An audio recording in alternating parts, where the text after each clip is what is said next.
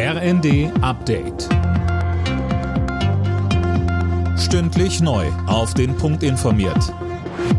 Ich bin Daniel Stuckenberg. Guten Tag.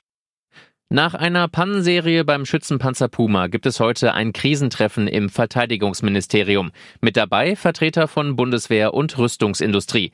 Sönke Röhling, der Hersteller, feiert den Puma als modernster Schützenpanzer der Welt. Hat man sich da blenden lassen? Ja, dass es immer wieder Probleme damit gab, war lange bekannt und kommt bei neuen Rüstungsprojekten auch immer wieder vor. Aber dieser Fall ist schon bemerkenswert. Bei einer Übung sind alle 18 beteiligten Pumas ausgefallen, vor allem wegen der Elektronik. Jetzt geht es darum herauszufinden, ob der Hersteller schuld ist oder mangelhafte Wartung. Der oberste Heeresgeneral Eberhard Zorn hat allerdings schon erklärt, das kriegt man wieder hin, und zwar rechtzeitig, bevor die Bundeswehr zum 1.1. mit den Pumas den Kern der schnellen NATO-Eingreiftruppe stellt.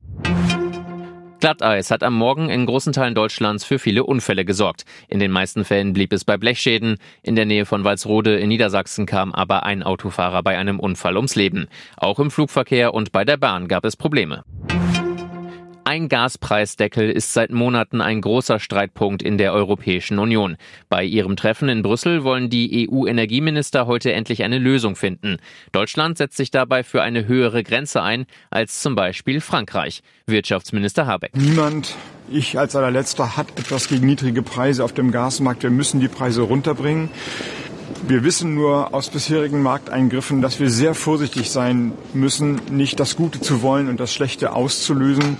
Das heißt also durch einen unbedachten Fehler dafür zu sorgen, dass die Preise auf einmal höher werden, weil die Märkte darauf negativ reagieren.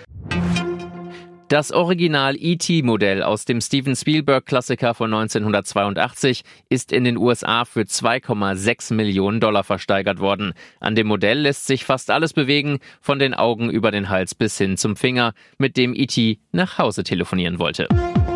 Alle Nachrichten auf rnd.de